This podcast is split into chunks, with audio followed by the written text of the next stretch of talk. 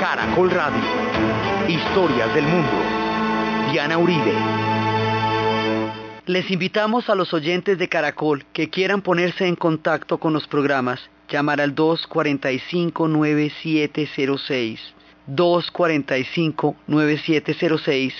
o escribir a los emails de Auribe arroba hotmail.com, diauribe arroba hotmail.com o a la página web www.dianarayauribe.com. Hoy vamos a ver la segunda parte de estos programas que estamos haciendo a la Revolución Fundamentalista Islámica. Estamos contando el mundo mágico de Persia.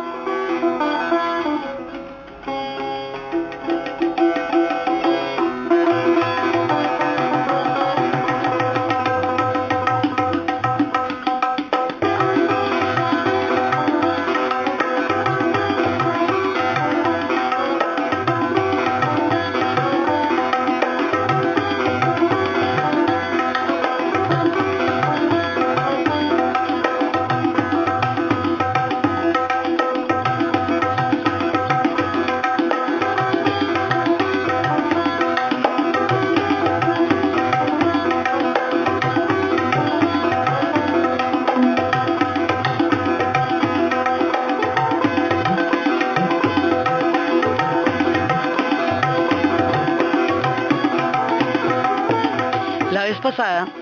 estábamos viendo cómo es tan larga, tan profunda y tan duradera la historia de los pueblos persas en el planeta Tierra. Estamos mirando a partir de la, del aniversario de los 30 años de la revolución fundamentalista islámica en Irán. Estamos utilizando este hecho tan trascendental en la geopolítica actual para remitirnos y asomarnos a la gran civilización persa, a la increíble riqueza que estos pueblos han generado en la cultura, en la historia, en la matemática, en la astronomía. Y estábamos viendo la vez pasada cómo,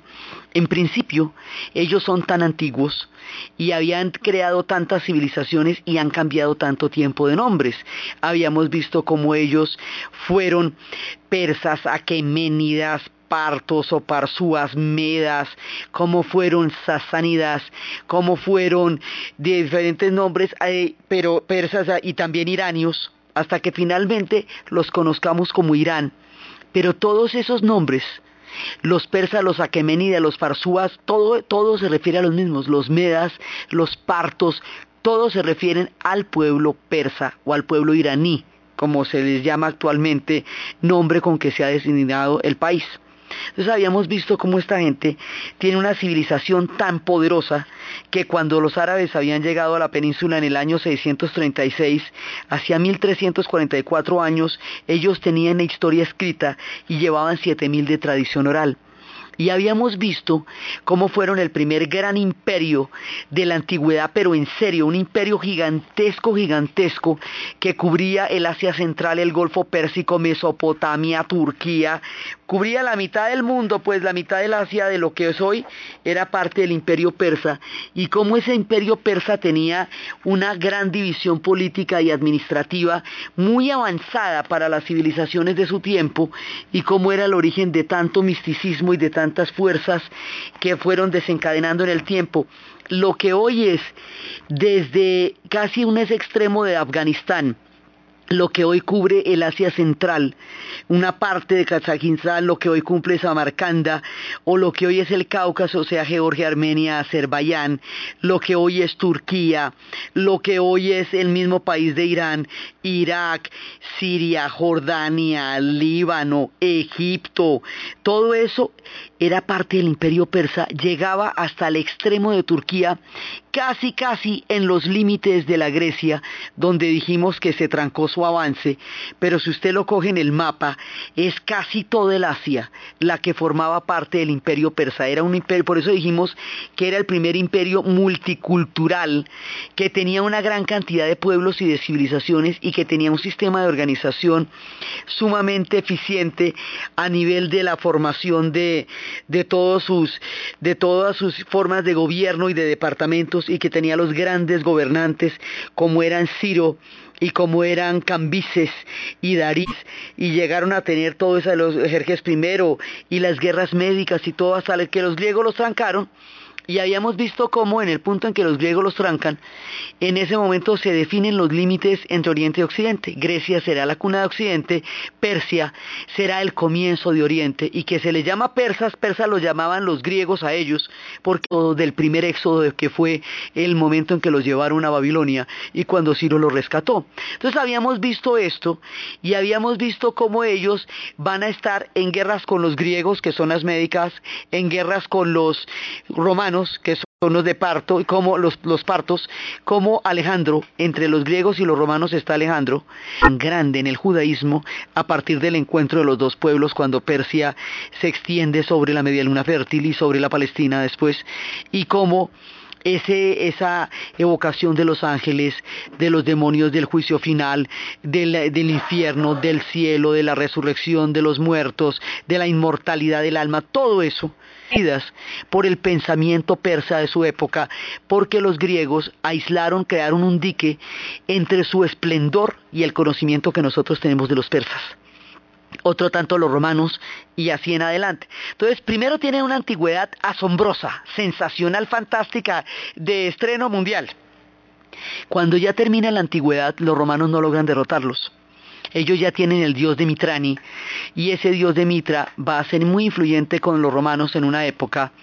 hasta que van a hacer un sincretismo entre la Roma cristiana y el dios Mitra y van a celebrar el 25 de diciembre que era este sol de Mitra como el, el día de la Navidad en un eh, sincretismo entre el viejo dios Mitra y la llegada del cristianismo. Entonces después estábamos viendo en la parte donde se empiezan a formar los orígenes de nuestras historias y los orígenes de nuestras historias se van a formar con la llegada del Islam y habíamos visto cómo el Islam llega de una manera árabe porque corresponde a las expansiones, o sea, la historia aquí va y vuelve. Primero en la antigüedad, los persas habían dominado a Mesopotamia, que había sido Asiria, Sumeria, Acadia, Babilonia. Ahora, a la vice contra, los árabes que se han expandido a través de la fe del Islam,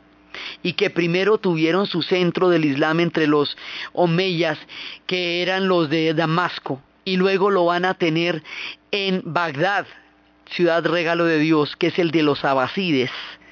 como los árabes y todo este islam árabe es un islam sunita, es un islam de los cinco califas y de los versos adicionales del Corán y cómo ese islam va a ser mayoritario y cómo va a llegar a Persia como una influencia gigantesca en la época en que estaba terminando el esplendor de los sasánidas y cómo los persas van a adoptar sí el islam pero no la cultura árabe, porque ellos quieren permanecer en su ley, siendo como son pueblos distintos a los pueblos árabes.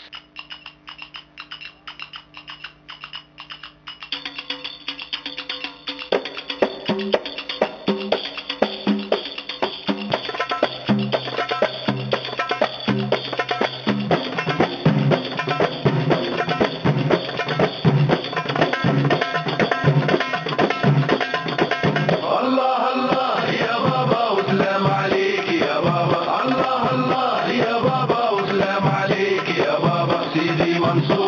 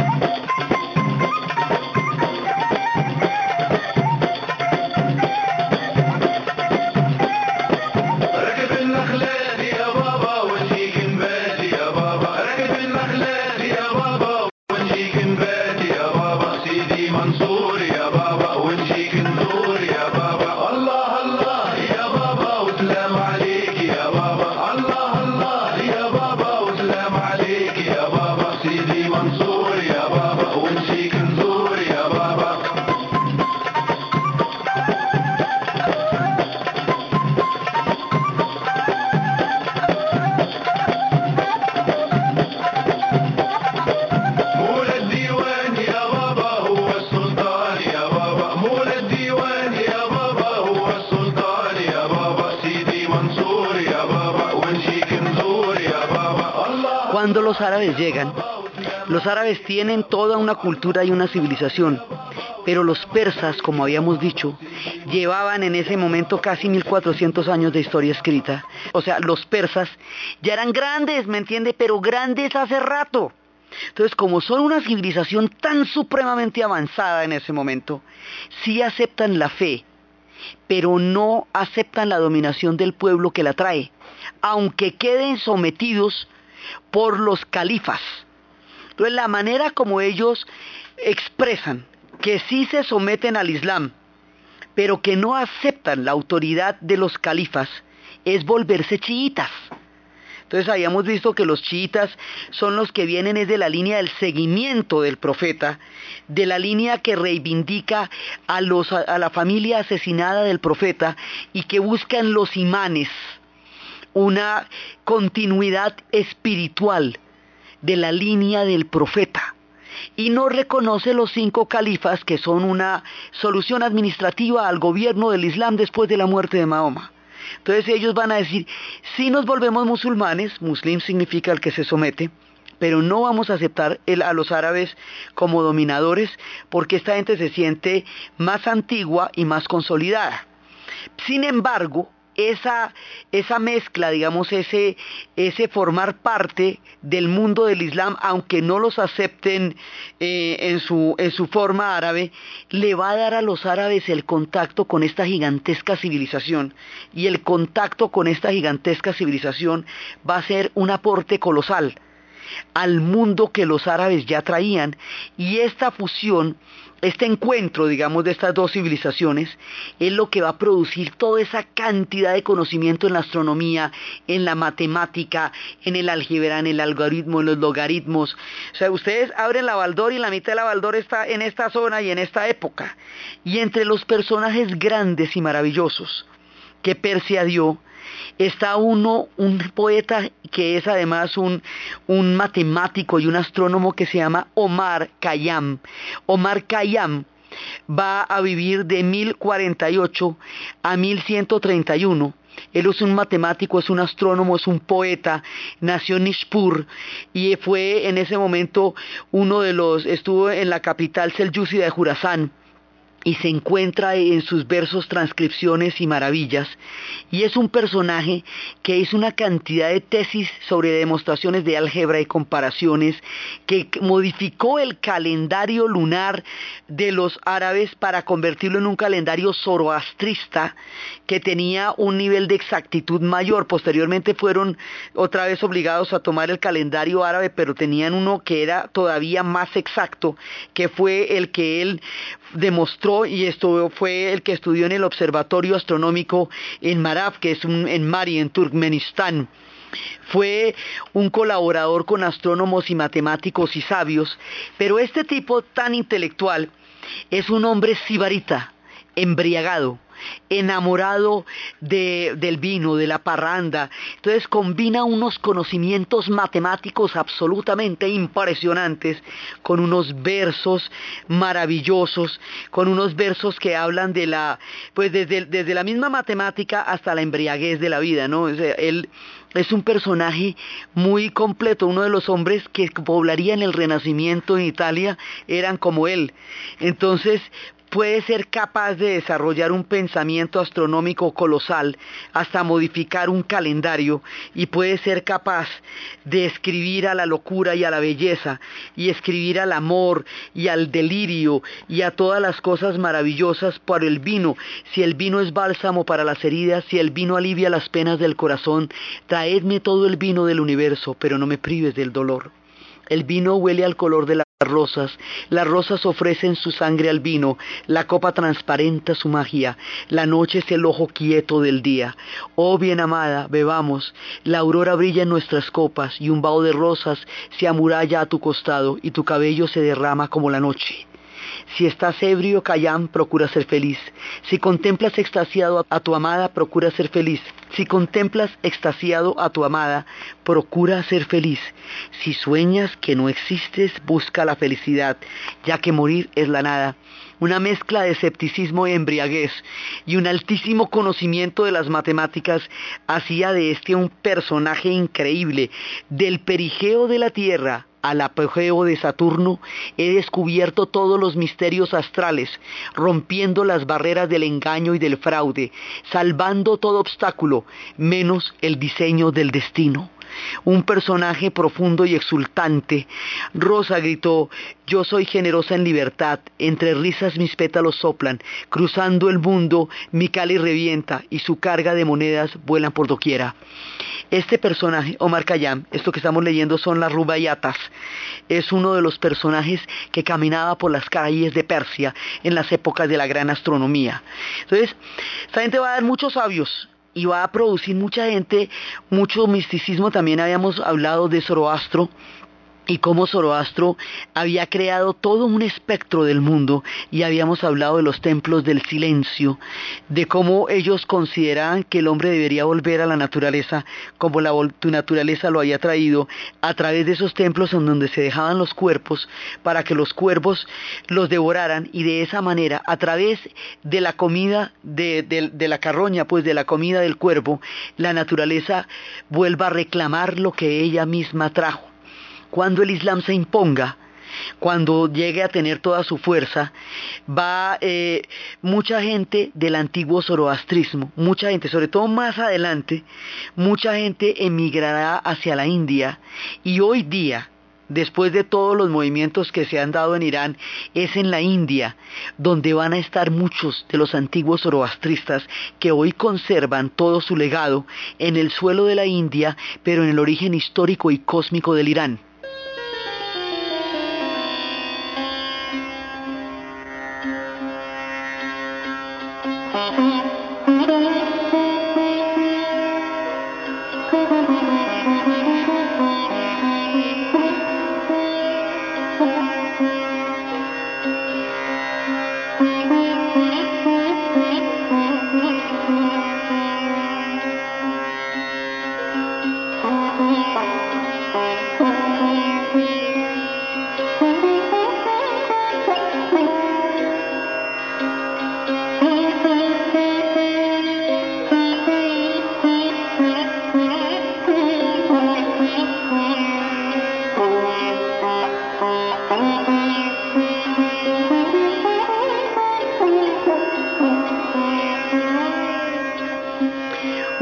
Instalados en el mundo del Islam.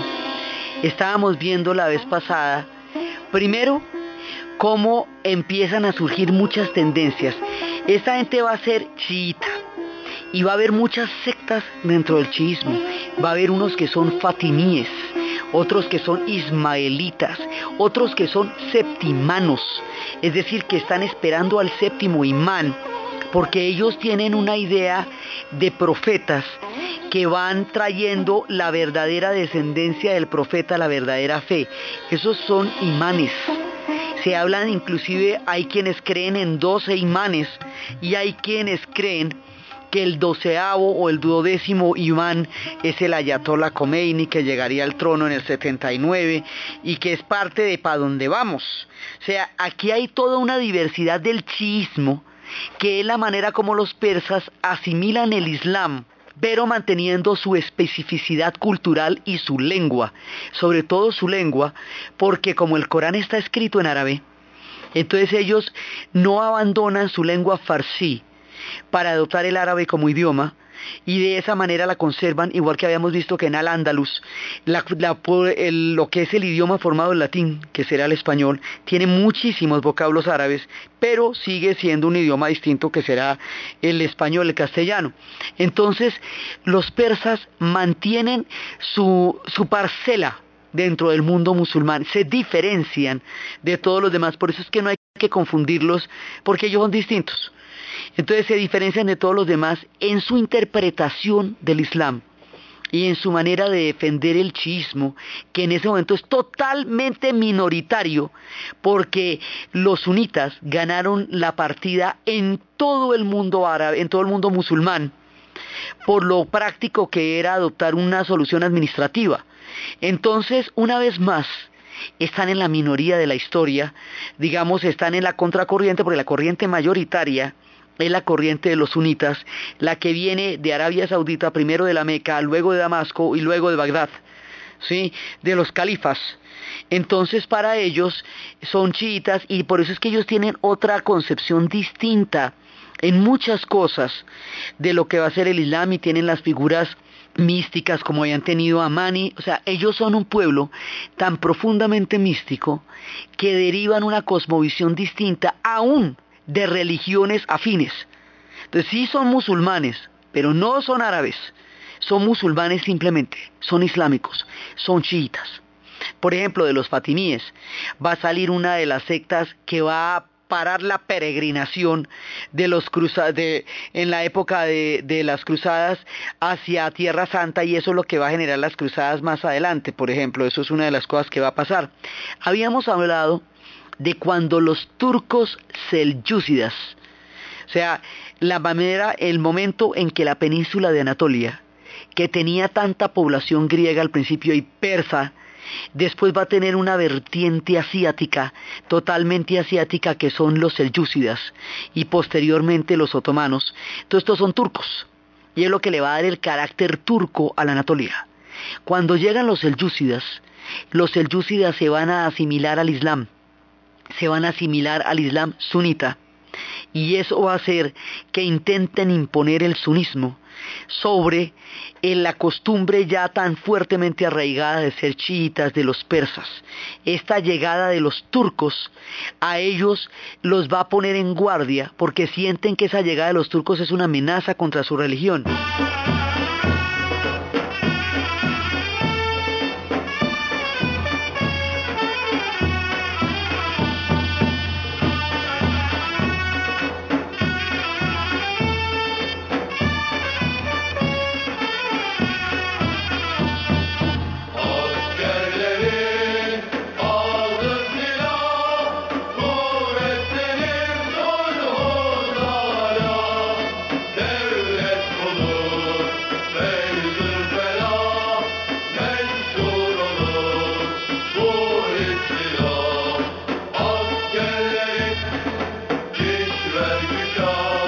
Son los turcos que vienen metiéndose en el mundo de los persas. ¿Por qué llegan los turcos? Porque se acuerden de que los turcos van a terminar derrotando a los árabes y van a terminar adoptando la fe islámica. Pero una cosa es que los turcos entren en un torrente de civilización gigantesca como son los árabes, adoptando una fe. Los turcos son pueblos guerreros, pero no tenían en ese momento el nivel de sofisticación que los árabes tenían. Entonces van a adoptar el Islam sunita y van a continuar expandiéndose, mientras que los persas cuando llegan los árabes sí ya eran un pueblo muy elaborado y por eso pretenden siempre diferenciarse en la manera como adoptan la fe. Entonces este chismo tan arraigado en Persia es el origen de por qué se va a dar una revolución en el siglo XX. Esto estamos hablando del siglo XI, XII y XIII. Por eso cuando ocurra en 1979 nadie va a entender eso con qué se come, porque la cosa viene de muy atrás y Occidente con esa costumbre de no poder relacionar el pasado con el presente de creer que todo es inmediatez, que las cosas nacieron el día que usted se las aprendió y que todo lo que no es noticia en el instante es porque ya no tiene ninguna importancia, pues no tiene con qué manejar el conteo histórico milenario de los persas. O sea, estas civilizaciones cuentan su tiempo en milenios y van y vienen del pasado con la misma tranquilidad con que usted cruza las calles. Este eterno presente, este instante único en el que Occidente vive, no es la manera como viven los persas, ni como viven los árabes. Esa es una de las mayores dificultades para entenderlos, porque nosotros que tenemos una amnesia permanente y olvidamos las cosas con tanta facilidad, nos cuesta trabajo entender cómo qué pasa con la gente que trata de la manera más cotidiana cosas que pasaron en el siglo XI. Pero como la historia es una continuidad, pues cosas que pasaron en el siglo XI pueden reventar en el siglo XX en cualquier momento que tú te descuides. Esto se forjó en milenios y se hizo visible solamente hace 30 años, pero el tema es del siglo XI. Entonces se hacen chiitas y para poder, eh, digamos, combatir la expansión del sunismo, ya no en la versión árabe, sino en la versión turca, es cuando el hombre de la montaña funda la secta de los asesinos, los fumadores de hashish, que habíamos visto la vez pasada que era una, un castillo, una fortaleza que se llamaba el Alamut, que esa novela la escribió Bartol, un hombre que vivió en 1938 durante la era del fascismo y que hacía una analogía entre el totalitarismo y el manejo mental y la manipulación de almas y de cuerpos que hicieron el fascismo, el estalinismo y el nazismo y la manera como el viejo de la montaña del Alamut sometía a sus guerreros a las maravillas y a las mieles del paraíso, de las mujeres del Edén, de las vírgenes de Suarem, y fumaban hashish como una alteración cósmica para luego llevarlos a asesinar a los turcos selyúcidas, prometiéndoles ese mismo paraíso que ya habían probado, creando en ellos la gran ilusión de hombres, para que después de que cumplieran sus misiones, ese paraíso les fuera entregado de manera inmediata. Y es cuando va a crear el asesinato político como un instrumento, pues no es que se lo inventen ellos, pues eso siempre ha existido, pero es una manera en que ellos van a relacionarse en su lucha contra la expansión de los selyúcidas. Entonces habíamos visto cómo el hombre de la montaña, del Alamut, crea la secta de los asesinos, pero como así como está la secta de los asesinos, y estos temibles guerreros que tienen esa imagen del paraíso ahora, mire desde dónde vienen todos esos imaginarios que hoy día resultan tan perplejos y tan desconcertantes y tan atemorizantes para Occidente, porque no tienen cómo medirlos desde los tiempos del hombre de la montaña. Esta gente la aniquilaron los mongoles, no es que siga por ahí, pero crearon imaginarios que de vez en cuando vuelven y aparecen cuando tú menos lo imaginas. Entonces, por un lado pasa eso. Pero por otro lado, estábamos empezando a hablar de una manera mística de entender el universo que se llaman los sufíes. Y los sufíes parten de Irán. Hoy por hoy hay en todas partes.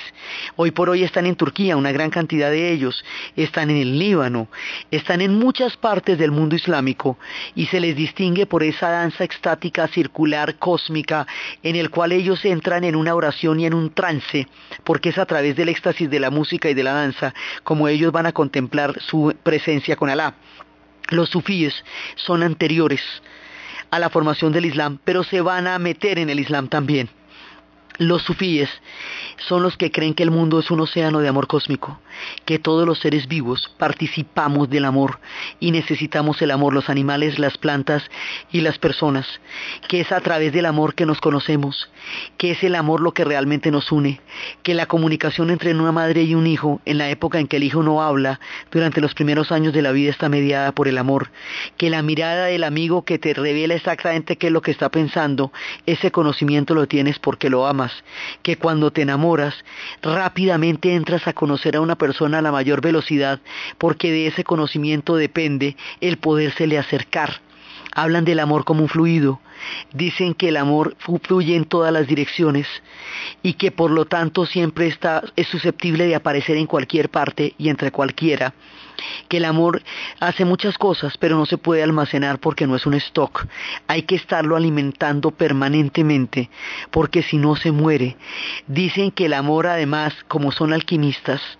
no es que la gente cuando está enamorada vea el mundo más bonito, es que los enamorados tiñen mediante un fenómeno alquímico la realidad de un color hermoso y hacen más bello el mundo y por eso es que ellos ven el mundo más bonito, porque son conscientes de la particularidad que le produce a la atmósfera la alquimia de dos seres que se aman. Entonces ellos hablan del amor como ese conocimiento primigenio que tiene el hombre, al que definen como un ser afectivo, mucho antes de un ser racional, porque dicen que el conocimiento llega mucho más tarde, mientras que el amor está presente en el nacimiento mismo de una criatura. Si ustedes pues ve que muchas veces las muertes súbitas, los autismos y una cantidad de problemas en los niños están relacionados con la falta de amor, entiende de qué están hablando los sufis. Los sufis dicen también que uno tiene que tener una armonía entre sus sentimientos y sus creencias políticas y religiosas. Porque si usted tiene una mente abierta y unas creencias estrechas se rompe, o si tiene una mente estrecha y unas creencias que la desbordan, se rompe también. Una armonía entre el corazón y los sentimientos y los pensamientos y las doctrinas políticas y religiosas. Estos sufis son los que después, cuando llegue la época de las cruzadas, cuando Leonor de Aquitania sea obligada por su esposo francés a asistir a una cruzada, y encuentre esta profunda sabiduría de los sufis,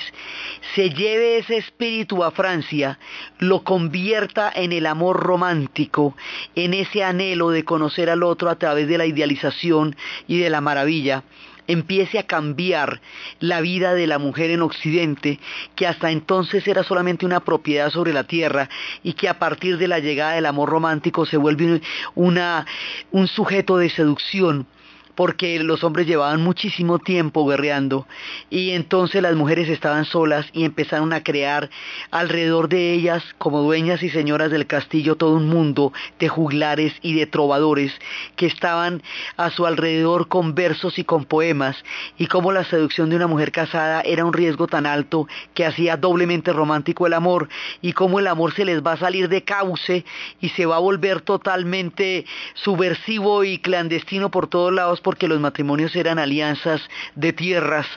y cómo Leonardo Aquitania va a crear los tribunales del amor, es decir, aquellos sitios donde iban los amantes con el corazón roto a exponer sus casos ante el tribunal del amor. Y el tribunal del amor decía quién de los dos le había roto el corazón al otro. Y no era que ahí hubiera ninguna sentencia, solo un fallo, pero este fallo a usted le evitaba por ahí unos 10 años de preguntas, pero ¿qué pasó? ¿Pero por qué fue? Ahí le dice, mire, aquí el chévere fue usted o la chévere fue ella y usted fue el que la embarró y sale. Y usted se evita un montón de boleros si alguien le dice eso. Entonces, los tribunales del amor son la manera como Leonor de Aquitania va a interpretar y el amor romántico es la influencia que en Occidente llega del sufismo. Estábamos hablando en el programa pasado cómo Persia nos ha influenciado una y otra vez, pero sus influencias no son reconocidas por Occidente porque siempre estuvieron del otro lado de las noticias, del otro lado de los voceros de la historia, del otro lado de los que crearon los pilares de Occidente. Entonces, el amor romántico viene de los sufis pero nosotros lo vamos a conocer en las versiones occidentales sin tener claro de dónde viene esta maravilla de suspiros y miradas vidriosas con las que se oñan los perfumes del amor. Esto viene de Persia, me estábamos leyendo a Mark es de allá y es del sufismo de esta prodigiosa manera de entender el mundo como un océano de amor cósmico, de donde viene el amor romántico. Estos sufis son embriagados de la vida. Hablaban a veces de los de los sabios, de los místicos sobrios, eran aquellos muy ascéticos, y de los místicos ebrios, que era como le decían a los sufis, porque se caracterizaban por las emociones y las pasiones extremas de la embriaguez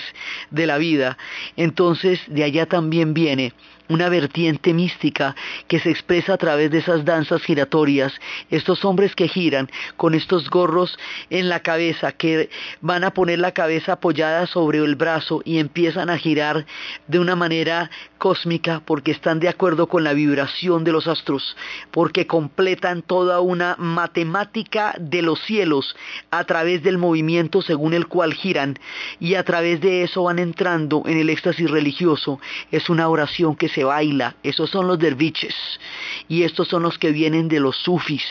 Y toda la, la historia de la comprensión del amor. Y de cómo el amor permite que tú conozcas los sentimientos y las miradas del otro, viene de los sufis del antiguo Irán. Entonces, esta gente produce muchos, muchas vetas de civilización y de misticismo profundamente desconocidas,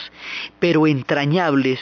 cósmicas y magníficas, de muchísimas naturalezas, una de las culturas más complejas, más enriquecidas, fascinantes y desconocidas son estos pueblos persas.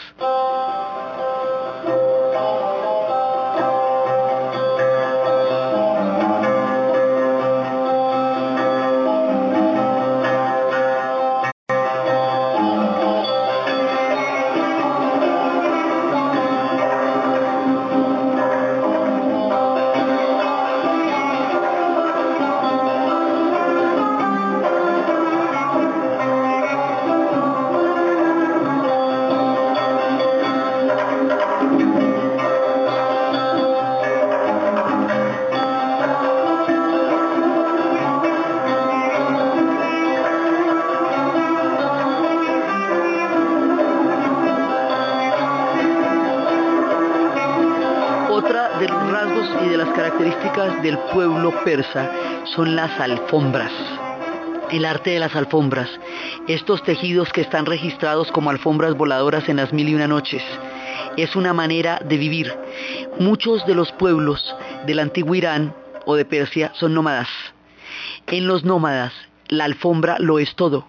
La alfombra es su cama, su tienda, su cobija, su abrigo, la enrollan y la llevan en los camellos por las caravanas del desierto, la meten en las tiendas cuando las arman. Es todo su universo. Esas alfombras van a representar la cosmovisión de los persas. En tiempos anteriores al Islam, en ellas estaban los pavos reales y todos los símbolos de la antigua Persia en tiempos del Islam, en ellas van a estar los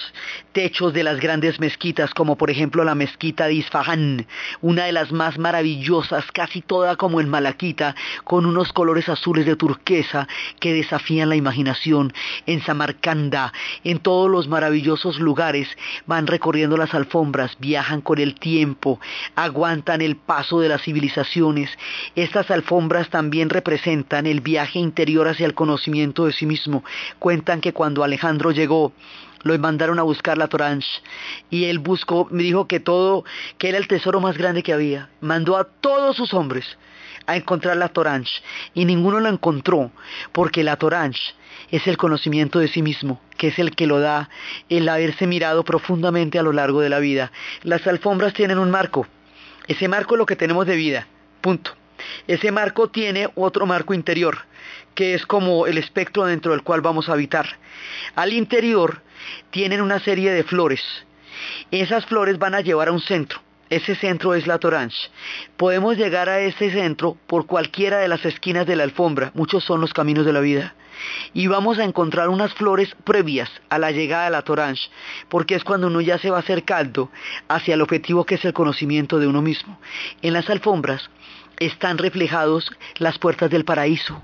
el concepto de la vida, el vino, las flores, todo a través de los colores. Los colores van a representar todo lo que significan los colores del alma, de la sabiduría, del conocimiento. Los nudos van a representar lo que significan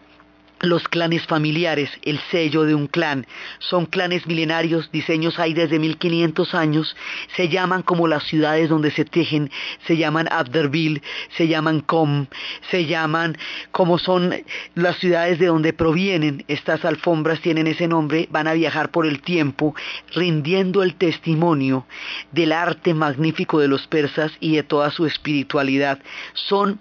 un testimonio vivo del tiempo y la espiritualidad de los persas. Son a la civilización persa lo que los cuadros fueron y han sido al arte europeo, una manera de reflejar toda la cosmovisión y el concepto de cultura que un pueblo tiene está tejido en una alfombra que se seca en el desierto a 50 grados, donde se cocinan con los colores sacados de los vegetales y de la cochinilla para producir un arte único que todavía nos asombra y que se mantiene intacto por entre los milenios, que llegaría a Occidente por la vida de los turcos, que llegaría a los palacios y que fascinaría después y sería parte de lo que se llama ese lujo oriental. Entonces, eso también viene de allá, son persas las alfombras. Pero resulta que y muchos otros pueblos van a tomar su arte y muchos otros pueblos lo van a hacer también hermoso. Pero ellos son originalmente de esta Persia mágica. Pero entonces uno dice, bueno, si son tan chéveres, ¿qué fue lo que les pasó? Pues lo que les pasó a todos los pueblos del Asia. Los mongoles les dieron por la cabeza y ya el último que los lleva a la decadencia es Taimurlan, Tamurlan, Tamerlan le dicen. Pero de ahí para adelante ellos ya no se van a volver a levantar, pero ya llevaban para ese entonces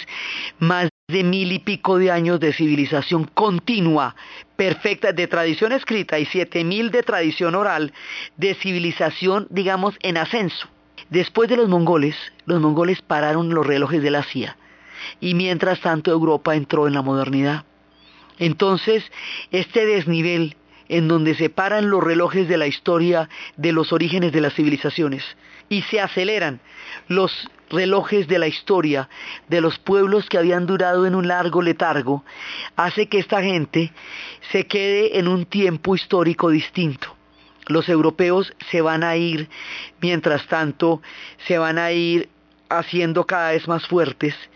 y ya para la época del siglo XIX va a haber un gran juego, un juego enorme entre la expansión del imperio ruso zarista y la expansión de los británicos. A esto que es el, el ajedrez geopolítico entre los británicos y los zaristas, lo vamos a llamar el gran juego. Y en ese gran juego, Persia, Irán, queda atravesado como una flecha, como un pincho, porque entre los dos se lo van a disputar y lo van a, mordisquear por un lado y otro. Y si a eso le vamos a añadir que los turcos otomanos se van también expandiendo, pues la cosa se les va a complicar. Entonces, en esa época, cuando llega el siglo XIX, Persia ha quedado atrás en los relojes de la historia. Cuando Inglaterra toma la decisión más importante de todas, la de cambiar los buques de carbón por buques de petróleo. Necesita la mano sobre la llave del Medio Oriente y aparece esta palabra que va a determinar la historia en Irán ardían como prueba de la existencia de Zoroastro y de su fe unos fuegos sagrados que ardían en la tierra sin que nadie los prendiera, fuegos eternos, fuegos continuos que develaban el gran poder de la naturaleza. Eso llaman petróleo, ahí estaban los pozos debajo. Entonces, cuando Inglaterra entra en la era industrial y se va convirtiendo en semejante potencia tan grande, necesita la mano sobre la llave del petróleo y para ese entonces ni los pueblos árabes ni los pueblos persas tienen una idea clara de para qué sirve el petróleo porque esas no son sus sociedades. Entonces ahí les hacen unos conejotes, la cosa más impresionante porque Lord Darcy Knox le saca un contrato a un dirigente persa en el cual toda la perforación, exploración, eh, comercialización y transporte de todo, la, de todo el petróleo contenido en el antiguo imperio persa, hágame el favor, durante 90 años sin regalías será para una compañía que en ese momento se llamaba Anglo-Persian y que hoy se llama British Petroleum. Entonces con esto los ingleses quedan hechos y los pero un 2 3, o sea, los los persas no se enteran a qué horas pasó eso y los árabes tampoco. De manera que cuando ellos entren en un contacto ya mucho más fuerte con Occidente y se den cuenta que Occidente utiliza el petróleo para todo y que el petróleo lo tienen son ellos, les va a dar una bronca muy grande porque se van a preguntar cómo, si son los productores de petróleo en el mundo, son los que tienen menos plata y los que están más vaciados. Entonces, sí, porque usted controla, usted tiene el petróleo, pero no controla el precio, ni controla la producción. Entonces, mire a ver qué hace. Entonces, desde ahí empieza, digamos, ya cuando se dan cuenta que los tumbaron, en el origen de los tiempos de la modernidad a través de los contratos que les hicieron con el petróleo, la cosa se va a poner bastante áspera en el futuro y en la actualidad a partir de esta conciencia histórica. Entonces, de ahí para adelante se la van a pelotear. Y va a llegar eh, el Shah, ya digamos en tiempos de la Segunda Guerra Mundial va a llegar el Shah. Y el Shah, como sus dos enemigos eran Rusia e Inglaterra, entonces el Cha durante la Segunda Guerra Mundial va a ser eh, partidario de los nazis, de los alemanes, porque son los enemigos de sus enemigos. Y resulta que los va a apoyar a ellos, cosa que irrita muchísimo a los ingleses y a los rusos. Y cuando los ingleses y los rusos están del mismo bando, durante la Segunda Guerra Mundial deciden de una vez por todas invadir Irán. Ruan y lo invaden. Y le pasan por toda la mitad, advirtiéndole al Cha que esa alianza no la van a permitir ellos. Mientras tanto el Cha había, no, este no es el Cha el que fue derrocado en el papá,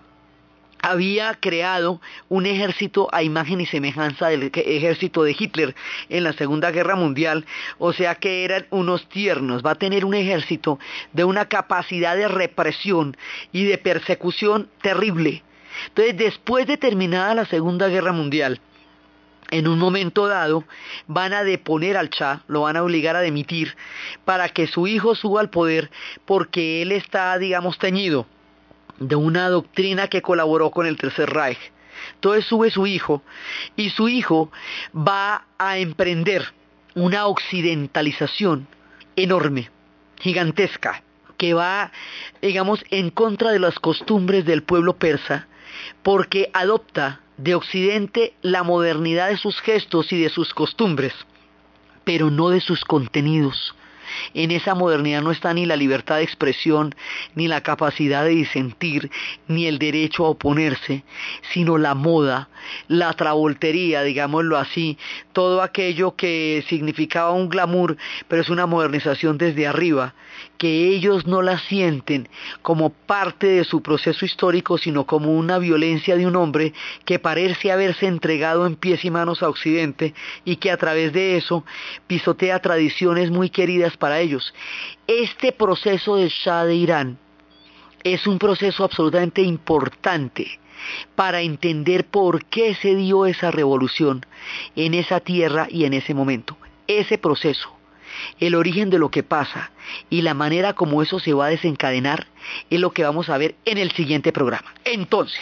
desde las alfombras voladoras, desde los tejidos tribales, desde el embriagante verso de Omar Khayyam, desde el éxtasis del sufismo, desde la riqueza de la civilización de los persas y su astronomía, sus calendarios y su matemática, desde la formación de los chiitas, desde los fatimíes y de los ismaelíes y de los septimanos y todo ese complejo místico y vibrante que significa la civilización persa en la narración Diana Uribe, en la producción Jessy Rodríguez y para ustedes feliz fin de semana.